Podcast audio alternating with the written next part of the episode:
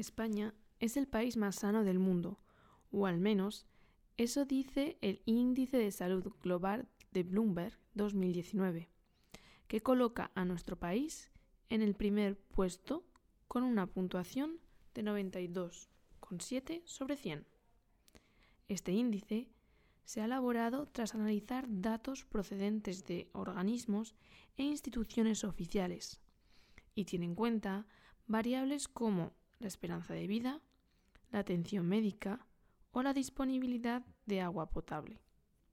Resta nota la incidencia de factores de riesgo para la salud pública, como la obesidad o el tabaquismo.